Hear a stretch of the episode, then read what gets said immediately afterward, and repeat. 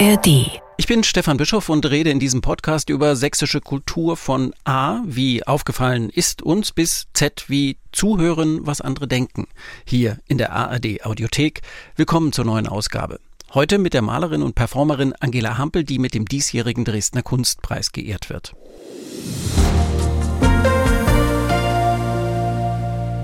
Eine prägende Künstlerin und Persönlichkeit sei sie. Sie setze mit der Expressivität ihres Malstils und der Wahl ihrer Motive Selbstermächtigung gegen männliche Machtstrukturen. Das sagt die Jury des Dresdner Kunstpreises über die in diesem Jahr geehrte, über die Malerin, Zeichnerin, Performerin Angela Hampel, bei der ich jetzt im Atelier, im Wohnzimmer, was beides wahrscheinlich gleich ist, sitzen darf.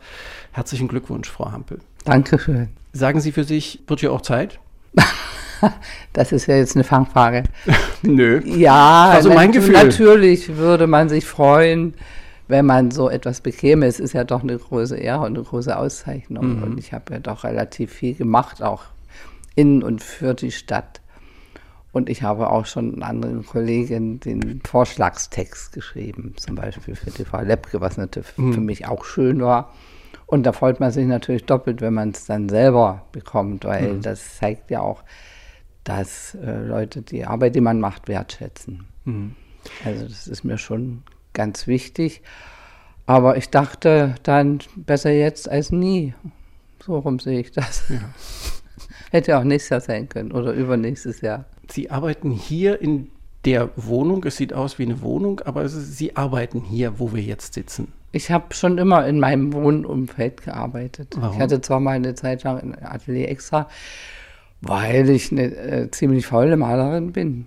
Also der Aufwand, mich von A nach B zu bewegen, dann ist die Idee vielleicht weg. Wenn ich ankomme, dann hast du keine Lust, dann musst du wieder heimfahren.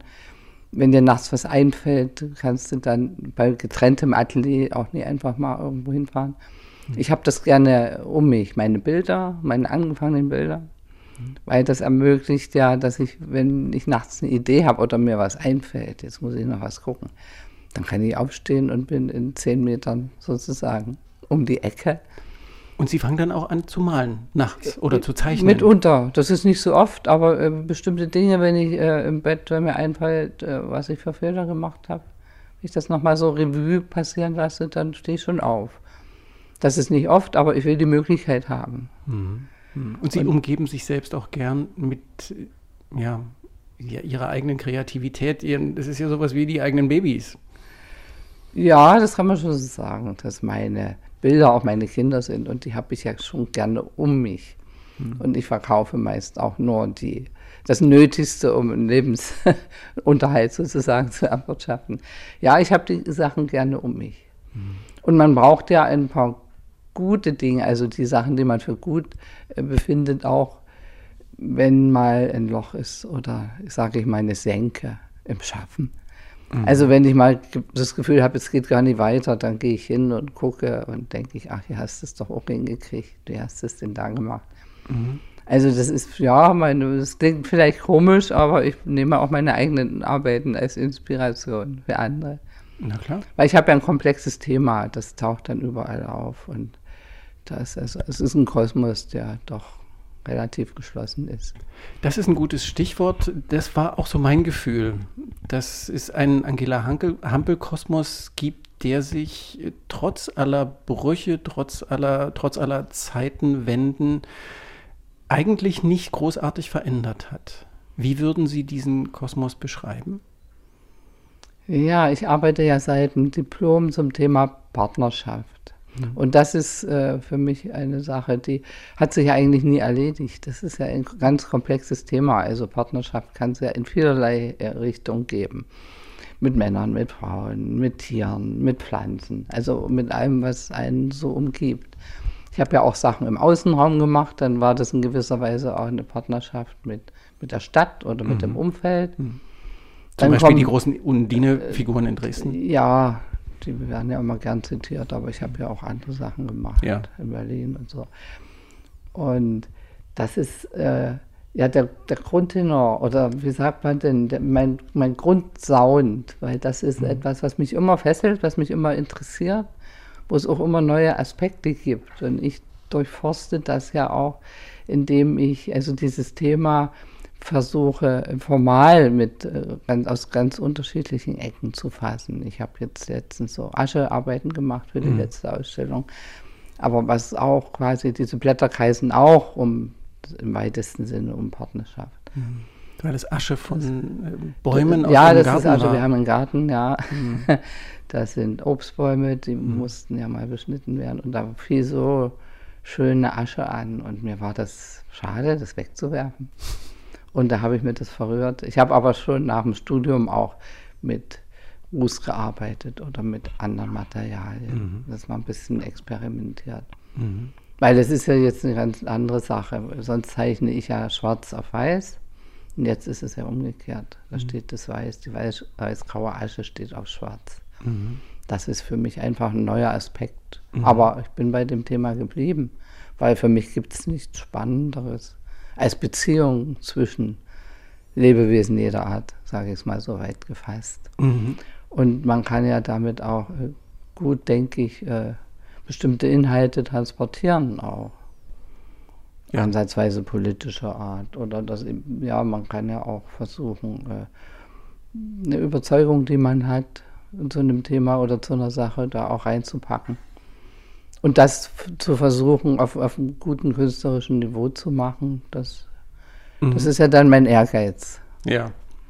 Sie haben, Sie werden ja auch immer so beschrieben als Aktivistin, als. Ja, das ist ein blödes Motorwort. Also. Ja. Wo, wo werde ich denn da beschrieben? Den schlage ich gleich. Wenn man das Archiv über Angela Hampel aufschlägt, äh, steht immer auch die Aktivistin. Aber Sie begreifen sich nicht so. Naja, ich würde vielleicht das altmodische Wort Vorreiterin nehmen für dieses oder jenes, mhm.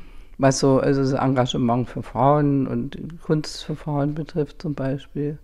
Ich versuche auch hier die Bäume zu schützen und zu retten. Also mhm. das sind schon äh, das könnte man im Groben schon da reinwerfen, aber Aktivistin bin ich nicht. Da bin ich viel zu faul eigentlich. Aber Sie haben. Und das Aktivist ist ja für jemanden, der aus dem Osten kommt, ganz anders besetzt. Anders belegt, ja. Ja, ja. Kollektiv der sozialistischen Arbeit so gab es und dann gab es mhm. Aktivisten. Ich habe ja äh, 82 hier das Studium in Dresden abgeschlossen und habe sozusagen ab 84 dann auch offiziell, sage ich mal, gearbeitet mhm. und habe mich dann als Künstlerin auch positioniert. Mhm. Wir haben ja eine Künstlerinnengruppe gegründet, die Dresdner Sezession 89. Darauf wollte, ich, darauf wollte ich anspielen. Ja, und genau. das war also schon vor der Wende, weil die mhm. Treffen, die zu dieser Gründung geführt haben, die waren schon weit im Vorfeld. Das war gar nicht der Impuls. Das war die Wende, nein. Das war nur, dass man es eben jetzt äh, ja. aufs Papier gebracht hat, indem ja. man einen Verein gegründet hat. Ja. Getroffen und uns ausgetauscht haben wir uns, uns, vorher schon. Wir haben auch das erste Plein Air für Künstlerinnen mit Kindern durchgeführt.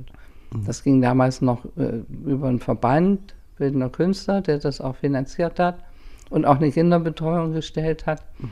Das war schon eine tolle Sache und das war mhm. aber vor der Wende noch. Mhm. So, und die Themen, also Umweltschutz, Geschlechterverhältnis, das hat mich ja damals schon umgetrieben. Ja. Das ist dann nicht nach der Wende gekommen.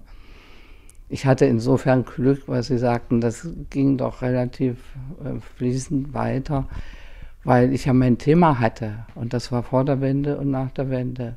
Ich will nicht sagen gleich, aber es war ja mein Grundthema. Hm. Ich habe nicht nach der Wende, wo ich aber lieber Anschluss sage, weil es keine Wende ist in meinen mhm, Augen, mhm, ja. sondern eine Okkupation oder eine Kolonialisierung, wie sie gerne wollen. Da habe ich dieselben Themen ja gehabt, die waren nur anders dann. Also mhm. zum Teil auch verschärfter. Mhm. Gerade was die Situation von Frauen betrifft. Ja. Also gab es dann nach der Wende eigentlich viel mehr zu tun als vor der Wende. Ja. Und das haben wir ja versucht mit der Sezession zu machen. Und ja, natürlich. Galerie, die auch. die Sezession betreibt, die, ja. die es immer noch gibt und die immer noch das ist ein Wunder. wichtige Ausstellungen. Das ist ein Wunder, ja. ja. Da freue ich mich auch. Ja. Obwohl ich da nicht mehr Mitglied bin, freue ich mich, dass es sie noch gibt. Also mhm. weil das ja zeigt, dass die Arbeit notwendig ist mhm. und auch angenommen wird. Und mhm. was kann einem denn Besseres passieren? Als mhm. Künstler oder Künstlerin, dass man auch ein Publikum hat. Ja, Und dass man mit, mit so einer Idee auch Spuren hinterlässt, die offenkundig äh, ja auch gefragt sind. Ja, das, ob es eine Spur hinterlassen hat, das werden die nach uns kommenden dann feststellen können. Ja. Im Moment sieht es gerade nicht so aus, weil ich gerade denke, dass die jungen Frauen, also sagen wir es mal so, andersrum, um ein Bild zu verwenden. Ich, wir sehen uns, damit meine ich auch andere Kolleginnen meines Alters, immer als so Staffelstab. Äh, Übergeberinnen und hinter uns läuft aber keiner. Also wir rennen und rennen und rennen und wollen das übergeben. Aber ich denke, die viele junge Frauen und Künstlerinnen, die jetzt arbeiten, die erfinden jeden Tag ihr Rad wieder neu. Also da gibt es kaum eine, eine Weiterführung von bestimmten Gedanken. Das können sie ja auch machen. Ich finde das ein bisschen bedauerlich, mhm. dass man weder unsere Erfahrungen ja. nutzt noch äh, darauf aufbaut, was schon erreicht wurde. Ja, das wundert mich so ein bisschen, weil es ja gerade in, in, Dresden, äh, die, die Sezession 89 ist eine mhm. Dresdner Gründung gewesen, die Galerie äh, ist in Dresden, es ja viele aktive junge Künstlerinnen gibt, die von der Hochschule kommen. Ja, die machen dann ihre eigenen Gründungen. Die, die haben auch ihre eigene Vorstellung von der Welt. Das ist ja auch richtig so. Manchmal wäre es natürlich schön, wenn man das, also wirklich, wenn es wirklich eine Staffelstab mhm. Übergabe gebe, aber die gibt es eben so nicht. Mhm. Aber das ist ja ein gesamt, gesamtgesellschaftliches Problem. Das betrifft ja, also dieser Schnitt durch ja. die Generation, ja. das geht nicht mehr fließend weiter, sondern es wird jeden Tag überall alles neu gemacht und ganz frisch und mhm. und ich sage dann immer, sollen sie machen. Ist das jetzt Altersmilde? Sie sind Ach, ja das wäre schön. ja, äh, wenn es wirklich eine milde wäre, wäre es ja schön. Aber ich habe, spüre ja auch, und das hören Sie vielleicht auch, dass mich doch ein bisschen kreppt, um es mal sächsisch zu sagen. Ja. Also ich hätte schon noch gern anders, weil ich denke, wir haben so viele tolle Sachen auch gemacht und auf die Beine gestellt.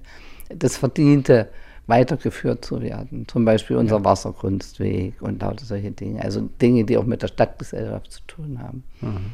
Jetzt wird das alles, es wird selten auch was neu erfunden, sage ich mal. Und, und man nimmt das Alte bestenfalls, um da was drauf zu satteln. Also nicht um was draus zu lernen, sondern man überformt das. Hm. Wenn man zum Beispiel Denkmeter, Denkmeter irgendwas drum wickelt, hm. das ist dann die neue Kunst. Das ist für mich ein bisschen schwer nachzuvollziehen. Mhm. Aber vielleicht ist das jetzt der Zeitgeist, der aus diesen Aktionen spricht, das denke ich mal. Was hat Sie zu Ihrer Ästhetik gebracht, zu dem sehr expressiven Malstil, zu expressiven Frauenfiguren jenseits jeglicher Niedlichkeit? Ja, wenn ich das wüsste. Also ich habe schon während des Diploms waren die Arbeiten schon relativ stark farbig. Und ich hatte ja dann auch einen Bekanntenkreis, der sich so ein bisschen, also in, in Berlin zum Beispiel, hm. da dem, dem Punk war, nahe war und hm. mir hat einfach die Ästhetik gefallen. Also bestimmte, ich habe Freude an, an starkfarbigen Dingen. Mhm. Und da war auf einmal eine Kultur da, die das zelebriert hat. Mhm. Und das hat mich sehr fasziniert, obwohl ich selber nie eine Punkerin war. Mhm. Ich habe das eher in Ihren genossen. Bildern tauchen mir, Ja, mir auf. hat das unheimlich Freude gemacht. Und ich habe ja den, die, die, Farbe ist ja auch immer eine Trägerin von, von Inhalten oder von Bedeutungen. Damit habe ich mich ja auch frühzeitig befasst, was Rot bedeutet, was Gelb ist, wie unterschiedlich das in den verschiedenen Kulturkreisen ist. Und das hat mich eigentlich immer, also formal auch interessiert. Hm. Und da habe ich aber auch gar nicht drüber nachgedacht, genau warum ich das jetzt so mache das hat sich dann so ergeben. Glücklicherweise, sage ich mal. Mhm. Was sollten Betrachter aus dieser Art von im Ausdruck, Malstil mitnehmen? Was wünschen Sie sich? Was Betrachtende, die davor stehen, was die mitnehmen sollten, wenn sie ihre zum Beispiel Frauenbilder anschauen? Oh je, ja. Vielleicht Ermutigung. Mhm denke ich, das ist vielleicht wichtig. Äh, ich habe ja viel mit mythologischen Frauenfiguren gearbeitet und das mhm. waren ja immer starke Frauen auch. Ja. Und da war ja auch in der DDR ein Boden bereitet, zum Beispiel durch die Cassandra mhm. von der Christa Wolf und jeder die Sie auch, auch illustriert haben. Pendisilea. Nein, die Bücher direkt nicht. Ich habe Arbeiten ja, dazu gemacht. Ja. ja. Dass die Bücher illustriert hat, die Neue Quevedo, mhm. eine Kollegin von mir, die ich sehr schätze. Mitnehmen sollen die Leute. Vielleicht so eine Art Jetzt sagt man das so schön, das Wort gab es damals nicht, Selbstermächtigung. Hm. Aber ich benutze das mal, weil es passt. Ich habe mir das auch aufgeschrieben. Dass sie sich das, aber das angucken und einfach äh, beschwingt, heiter, mutig dann davon gehen. Also, dass ich Dinge in die Bilder hineintue und dass Leute das herausnehmen können für sich. Das ist das größte Glück eigentlich. Ob das dann immer genau das ist, was ich hineingetan habe, das wage ich zu bezweifeln. Aber ich habe jetzt, äh, jetzt haben wir zwei verschiedene Frauen, zwei, also ein und dasselbe Blatt ganz unterschiedlich beschrieben. Die eine hatte einen stark kirchlichen Hintergrund, die hat dort was völlig anderes gesehen. Als die andere und als ich. Und bei der zweiten war das genauso. Und das war für mich derartig überraschend und irre weil das war gar nicht meine Intention. Also, um auf Ihre Frage zurückzukommen. Die Leute nehmen oft ganz anderes raus. Das ist ja ihrer Lebenssituation geschuldet, mhm. als ich reintue. Für mich ist ja wichtig nur der Fakt, dass sie es tun, dass sie nicht gleichgültig vorbeigehen. Mhm. Das ist für mich wichtig. Wie leben Sie mit so einer Art Aneignung, die natürlich stattfindet, sobald Sie Ihre Kunst öffentlich machen? Ja, aber ich habe mir doch auch Sachen angeeignet. Kunst kommt hm. ja nie von Natur, kommt ja von Kunst, habe ich mal gelernt. Also Und von ich, Können, sagt man doch so schön. Ja, das ist ja das ist der zweite Spruch, ja. aber man, man, man guckt doch, man lebt ja nicht im luftleeren Raum. Hm. Ich gucke mir sehr gern sehr gute Sachen an, ärgere mich dann, dass ich es nicht so hinkriege oder freue mich, wenn mir auch mal was gelungen ist. Ich freue mich auch über Fehler von anderen Kollegen. Weiß ich, was mir nicht so gelingt, da denke ich, ah, der hat auch die Füße dort, hat er eine Decke drüber gemalt. So was sehe ich natürlich. Mhm. oder wenn es um Verkürzungen geht.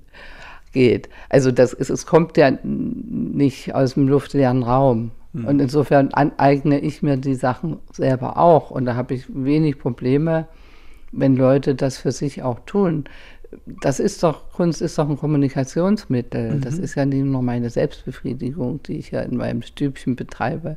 Mhm. Ich will ja damit auch sprechen oder Leute ansprechen. Man sucht ja auch Verbündete für bestimmte Dinge. Und das kann ich nur, indem ich in der Öffentlichkeit gehe. Nicht, wenn ich das hier zu Hause mache. Mhm. Und ich hatte das große Glück bisher in meinem Leben, ich hoffe, das bleibt auch noch so, dass es diese Leute gibt dass es Leute gibt, die auch hingehen zu meinen Bildern und die froh sind, dass die Bilder da sind. Mhm. Und da bin ich auch in der glücklichen Lage, da genug Zuspruch zu haben, mhm. der einen ja auch trägt über schlechte Zeiten. Man malt ja nie ewig und man hat ja auch immer mal eine, einen Tiefpunkt. Oder wenn bestimmte Verhältnisse so sind, dass man eigentlich gar nicht mehr arbeiten kann. Mhm. Für mich ist das jetzt ein bisschen so, das mache ich jetzt so aus einer Art Bockigkeit, auch, das starre Gerade. Weil für mich läuft vieles hier nicht so, wie ich denke, dass es laufen sollte. Und man muss sich ja irgendwie. näher beschreiben, was Sie meinen? Was Sie jetzt gerade. das ganze so Theater mit dem Corona. Hm. Dann diese unheimliche Kriegshetze jetzt. Hm. Also gäbe es nur in der Ukraine Krieg. Also die ganze Welt ist voll mit Kriegen und wir haben hm. uns aus sage ich mal, geopolitischen oder machtpolitischen Gründen dafür entschieden, nur das Auge permanent dort auf die Ukraine zu halten. Mhm. Ohne das äh, genügend Wissen zu vermitteln den Leuten, mhm. was da eigentlich äh, passiert ist.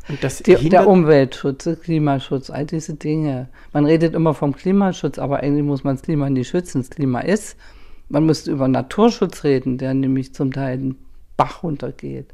Mhm. Weil das sind also diese Begrifflichkeiten, dass das so verwischt wird mittlerweile und alles wird so hysterisiert. Also das, das ist schon schwer, sich da zu positionieren.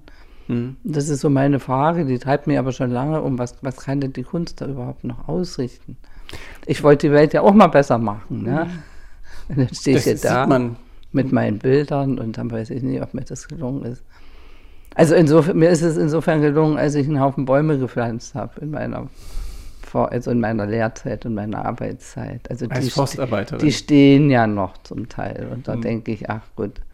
Aber wenn Sie jetzt resümierend äh, auf Ihr Lebenswerk äh, schauen, sprechen Sie von den Bäumen, die Sie gepflanzt haben, nicht von den Bildern, die Sie na, beides. Ich wollte, ja, ich, so meinte ich es nie. Außerdem blicke ich gar nicht auf mein Lebenswerk, weil ich hoffe, dass noch vor mir etliches liegt an Lebenswerk. Genau. So, ich ja, schmeiße halt jetzt nicht, wenn Sie aus der Tür sind, den Pinselfach. Äh, nein, das ist für mich einfach nur so ein Trost, dass ich denke, na gut, wenn die Bilder alle irgendwann mal im Container landen sollten, was ja vielen Kollegen auch passiert, dass es weg ist einfach, das ganze Leben weg dann habe ich zumindest durch meinen vorherigen Beruf noch kein Sagen, da wenigstens stehen die Bäume noch. So meinte ich das. Mhm. Also ich habe da jetzt reine Wertung gemacht. Ja. Natürlich ist das mein, mein Arbeit, meine Arbeit, mein Leben. Ja. Das klingt so ein bisschen deprimierend, aber wenn ich Sie anschaue, Nein. wirken Sie so überhaupt gar nicht so, sondern sehr munter. Und Na, ich bin nicht deprimiert, ich denke mhm. nur viel nach. Das ist, mhm. also ich will mich nicht dieser Gefühligkeit ergeben, in der jetzt so, denke ich, viele Leute rum da wird immer so viel gefühlt und mhm. wenig analysiert. Mhm. So, ich komme ja auch nur aus der DDR, da hat man das ein bisschen gelernt, zu analysieren und zu gucken. Mhm. Und da ist eben eins und zwei nie gefühlt fünf oder zwei oder morgen vielleicht sechs, sondern das eins und zwei immer noch drei. Das meinte ich damit. Mhm. Und die, das Reiben an der aktuellen politischen Umständen, das hindert sie am Arbeiten, das treibt sie nicht an die Leinwand, wo sie sagen, jetzt muss ich jetzt hier meine ganzen Ärger auf die Leinwand bringen? Ach, das ist eine interessante Frage. Ja, theoretisch müsste das so sein. Am Ende kommt das vielleicht auch, auch raus. Ich habe ja versuche ja auch diese Themen irgendwie künstlerisch umzusetzen. Aber im ersten Moment ist es zumindest bei mir so, dass einen das auch in gewisser Weise lebt, weil man dann denkt, das hat keinen Zweck. Mhm. Der Thomas Rosenlöcher, Dresdner Dichter, hat aber mal gesagt, diese vielen Leute, die immer sagen, es hat eh keinen Zweck, die machen eigentlich, dass es keinen Zweck hat. Und da will ich einfach nicht dazugehören, weil ich denke, mhm. ich mache es trotzdem. Mhm. Aber das war, wenn Sie mich so fragen, denke ich, ist schon deprimierend. Und ich habe eine Arbeit, die durch die Seele durchgeht, sage ich mal. Also mhm. was ich mache, was sozusagen rauskommt aus mir, das ist ja vorher auch erstmal reingefallen. Mhm. Also an Gefühlen, an Wissen, an Kenntnis, an Dingen, die man sieht, die man dann verarbeitet und als Künstlerin umgesetzt dann sozusagen auf die Leinwand bringt oder in den Raum stellt. Und da mhm. ist es momentan schwierig, irgendwo, sage ich mal, noch so das Licht am Horizont zu sehen. Mhm. Oder so sein, wo man sagt, okay, da will ich hin. Und viele Leute haben sich dann, äh, nicht nur meine Kollegen und Kolleginnen, ins Private zurückgezogen, eben auf, auf, aufgrund dieser äh, depressiven, sage ich mal, Gesamtsituation. Mhm. Und das, da kämpfe ich aber immer noch dagegen an. Mhm. Und da ist, denke ich. Spüre ich ja auch. Ja, es ist aber eben schwierig, weil ich denke, das letzte gute Bild zum Krieg hat Picasso gemacht. Das war Guernica. So, mhm. es ist unheimlich schwierig, politische Dinge umzusetzen. Goya hat es gekonnt, John Hartwell hat es gekonnt. Man, man braucht ja auch einen, einen Zeitgeist, der das braucht. Nehmen wir mal zum Beispiel die mexikanischen Wandbilder. Das war damals ja. eine Aufbruchszeit und das ja. war irre und da haben die alles vollgemalt. Das ja. hätte mich auch mal interessiert. Mhm. Aber weiter bis zu einem Wandbild, was jetzt vor sich hingammelt, habe ich es eben auch nie gebracht mit einem Kollegen zusammen. Mhm. Also ich wollte schon gern auch in die Stadt und Haus. Und mhm. Also diese Verbindung mit dem Umfeld, die war mir immer wichtig. Und da ist jetzt momentan, also für mich kein Land in Sicht.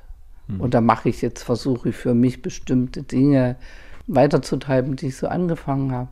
Es rutscht einem ja auch das Publikum weg die DDR war ja bekannt dafür, viel in Metaphern zu arbeiten. Deshalb das setzte aber voraus, dass man die Leute wusste. Wenn jetzt aber junge, junge Männer vom Afra-Gymnasium zum Beispiel nicht mehr wissen, was äh, Salome ist, die, ja, die haben ja auch eine christliche ja. Ausbildung, ja. denke ich, dann frage ich mich, wie will man Bilder malen, die auch die Leute noch verstehen?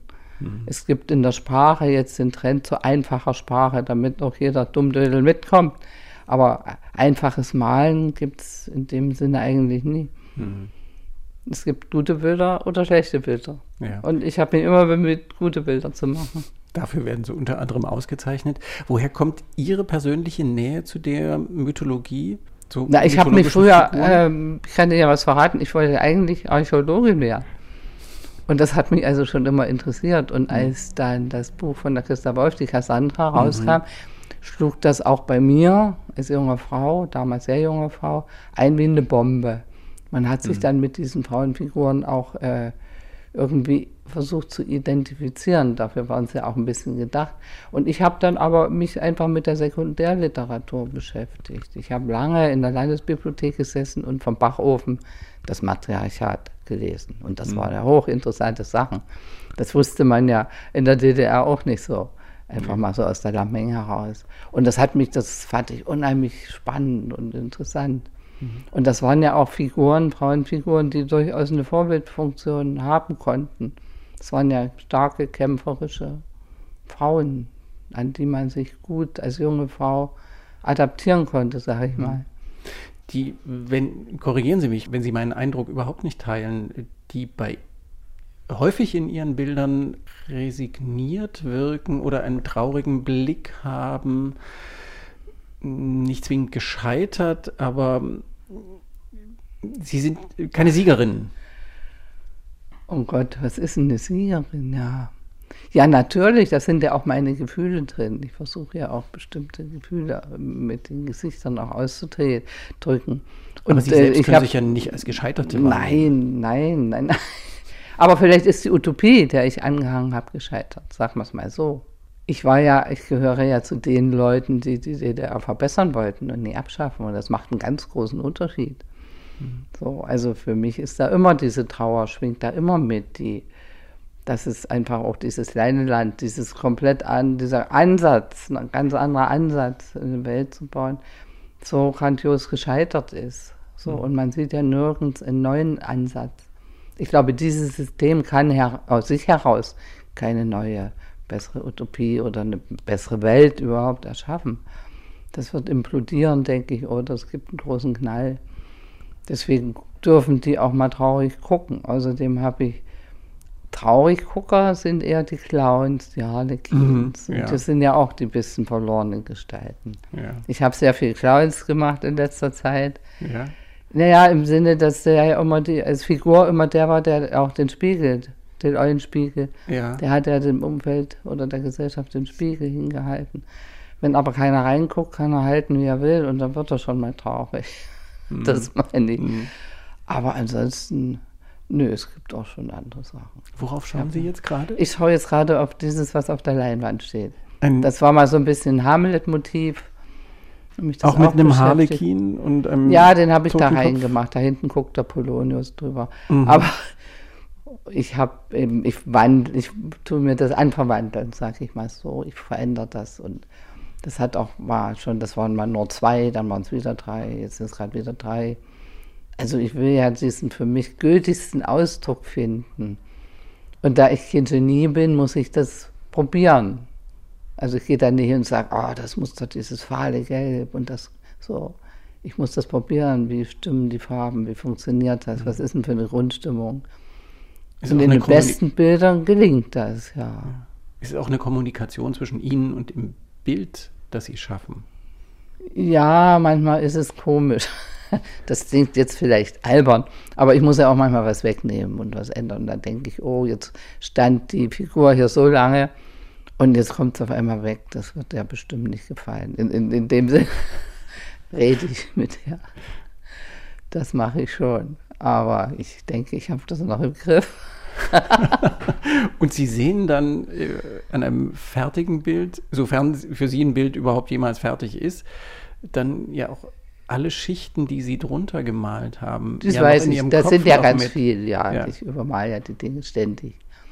Hm. Ja, die sind dann, dann irgendwann raus. Irgendwann entscheide ich mich und sage, so ist es. Das heißt nicht, dass wenn ich das nach 20 Jahren wieder vorhole, denke ich, oh, dort die Hand. Das musste, das geht gar nicht. Aber das ändere ich dann selten. Aber ich habe eine Reihe Bilder, wo ich dachte, naja gut, man weiß ja nicht, wie lang das Leben ist. Da muss ich jetzt gucken, dass da hier nicht so viel schlechtes Zeug übrig bleibt. Dann habe ich angefangen, diese alten Gurken, nenne ich die, wieder aufzubereiten. Also zu übermalen, Zu und neu zu übermalen. machen. Aber das äh, gelingt auch nicht immer.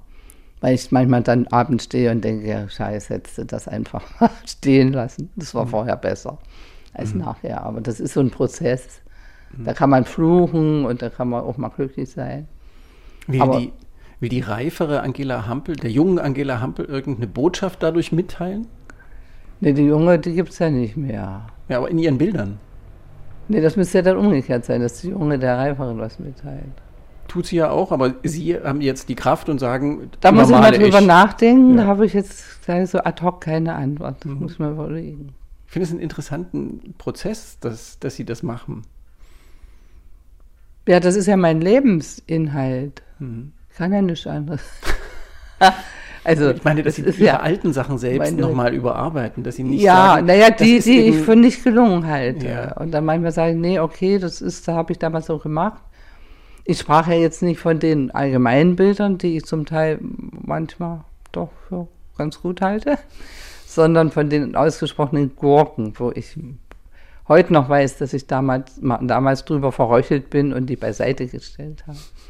Und damit die nie irgendeiner findet, dann im Container oder sonst wo, hole ich die dann raus. Also ich Also, finden Sie das so lustig? Ich finde das ein bisschen lustig, ja, weil ich, äh, ich könnte, was Sie für eine Gurke halten, halte ich wahrscheinlich möglicherweise für große Kunst. Das kann sein. Man irrt sich ja auch ständig. Ja. Weil ich es sagte, dass ich habe auch schon manches übermalt, wo ich denke, ah Mist. Ich habe es ja dann angefangen auch zu fotografieren manchmal. Ich denke, nee, das war ja zehnmal besser. Aber in dem Moment, wo ich es rausgeholt habe, dachte ich, oh, ein Quark, jetzt gleich drüber erstmal und zack, zack. Nee, das mache ich dann schon auch. Mhm. Weil ich habe ja auch einen Ehrgeiz, was das betrifft. So. Also bei mir ist nie alles Kunst, was irgendeiner auf die Leinwand oder sonst so hinpinselt. Das ist ja jetzt auch so eine heutige Lesart. Jeder Mensch ein Künstler ist ein falsch verstandener Beuys, würde ich sagen. Weil ich denke, auch in der Kunst muss man über Qualität sprechen. Es gibt gute Bilder, es gibt schlechte Bilder. Also das ist meine Überzeugung, denke ich. Und die wird sich auch nicht mehr ändern. Und da versuche ich natürlich möglichst viele gute Bilder zu machen. Natürlich in meinem Sinn. Ob sie das dann oder jemand anders dann auch gut. Das ist ja ein Unterschied zwischen dem, was mir gefällt und dem, was gut ist. Also, wenn Leute vorm Bild stehen sagen, das gefällt mir, hat das ja manchmal nichts mit der Qualität der Arbeit zu tun. Sondern Es mit gibt- der Kommunikation, die zwischen dem Ja, Bild ja, und mir ja, ich habe ja auch Bilder, die ich für künstlerisch ganz gut halte, die mich aber manchmal auch gar nicht so ansprechen. Und dann gibt es ja auch welche, die manchmal Fehler haben, die ich dann auch versuche zu lassen, wo ich denke, nee, das ist authentisch, da ist was drin, was wichtig ist für mich, das lasse ich dann auch so. Und wenn Leute sich äh, immer dann so mit dem Geschmack, das ist was anderes. Geschmack hat nichts mit Qualität zu tun. Geschmack ist was ganz Privates. So, wenn sie sagen, oh, das ist aber schön dort und haben sie nicht mal sowas. Haben sie nicht mal was Freundliches. Haben Sie nicht mal was Freundliches, werden Sie gefragt? Ja, dann sage ich, ich habe auch was Freundliches, aber ob die Leute das dann als freundlich empfinden, weiß ich ja nicht. Das ist ja sozusagen meinem, meinem Denken oder meinem Empfinden geschuldet. Malen Ich sehe ja auch die Sachen nicht so, wenn die Leute da Blut, das ist für mich rote Farbe. Also es gibt ja Leute, die finden viele meiner Sachen gruselig. So bestimmte Dinge. Aber ich sehe das gar nicht, weil ich gar nicht die Distanz, äh, die Distanz habe. Natürlich, wenn ich Blut male, mache ich das meistens auch rot und nicht gelb. Aber dann ist das für mich mehr die Farbe. Das ist, ich sehe das dann viel mehr unter dem formalen Aspekt. Was das jetzt dorthin ist, das groß genug im Verhältnis zu dem Grün und zu dem. Nimmt das wa- was weg von der Aussage. Ich will ja immer noch was. Ich habe ja eine Botschaft. Auch wenn das gerade nicht zeitgemäß ist. Warum meinen Sie, dass es nicht zeitgemäß sei? Na, weil jetzt eine andere Definition von Kunst gerade ist. Und ich denke, ich weiß gar nicht, was ist Kunst? Das ist so mal nach Zahlen, sage ich mal. Oder jeder kann ein bisschen rum und das wird alles gleich. Es, es wird nicht mehr gewertet, weil das eben diskriminierend wäre. So. Und dann kann, wird gemalt und dann werben Zeichenzirkel damit, dass es eben keine Korrektur gibt und keine Wertung. Und das finde ich aber gerade schlimm, gerade in den Künsten, weil da gibt es eine Qualität. Und es gibt gute Dinge und es gibt grauenvolles, dilettantisches Zeug. Mhm. Und da muss man einfach, denke ich, diese, das ist dann Soziokultur. Ich meine jetzt nicht das grauenvolle Zeug, aber man muss das unterscheiden zwischen Kunst und Soziokultur. Und jetzt wird das permanent vermengt, mhm. weil wir alle eine große Familie sind. Und ich sehe da immer meine Palette. Ne? Wenn ich die Palette habe, da habe ich das wunderbarste Gelb, das schönste Blau, das Grün. Wenn ich jetzt aber anfange, alles zu verrühren und alles gleich zu machen, so ein Einheitsbrei, dann wird es eine grau-braune Brühe. Mhm. So, und das kann man gerne auf andere Situationen auch in der Gesellschaft übertragen. Mhm. Ich denke, das funktioniert nie. Das wird immer eine, eine Vermengung, eine Vermassung wird immer nach unten nivelliert. Da passiert nichts nach oben irgendwo. Mhm. Es wird immer auf den kleinsten gemeinsamen Nenner gebracht. Und das halte ich für ganz schädlich, auch für eine Gesellschaft. Aber ich bin ja noch eine aus, ja, ich komme aus der DDR. Da ging es eben auch um Leistung. Ja, und Sie anstrengend. Kommen, Sie kommen aus der Zeit, in der Sie was wollten. Und Sie wollen immer noch was. Ich will immer noch was, ja. Und jetzt haben Sie mir auch die Brücke gebaut. Sie haben gesagt, Sie haben ja eine Botschaft. Dann, dann muss ich natürlich fragen, was ist denn die? Was ist die Botschaft der Angela Hamper? Oh je, wenn ich das jetzt so in Worte fassen soll. Das klingt dann sicher sehr lapidar. Also, dass man sich, was mir auch nicht gelingt, Mühe geben soll, ein gutes Miteinander zu machen. Und dass in diesem Miteinander alles eingeschlossen werden sollte, auch der Regenwurm, auf den ich eben nicht latsche, sondern den ich ins Gras setze. So. Also dass man das sozusagen, dass meine Herzenswärme sich aufbaut oder hat oder erhält.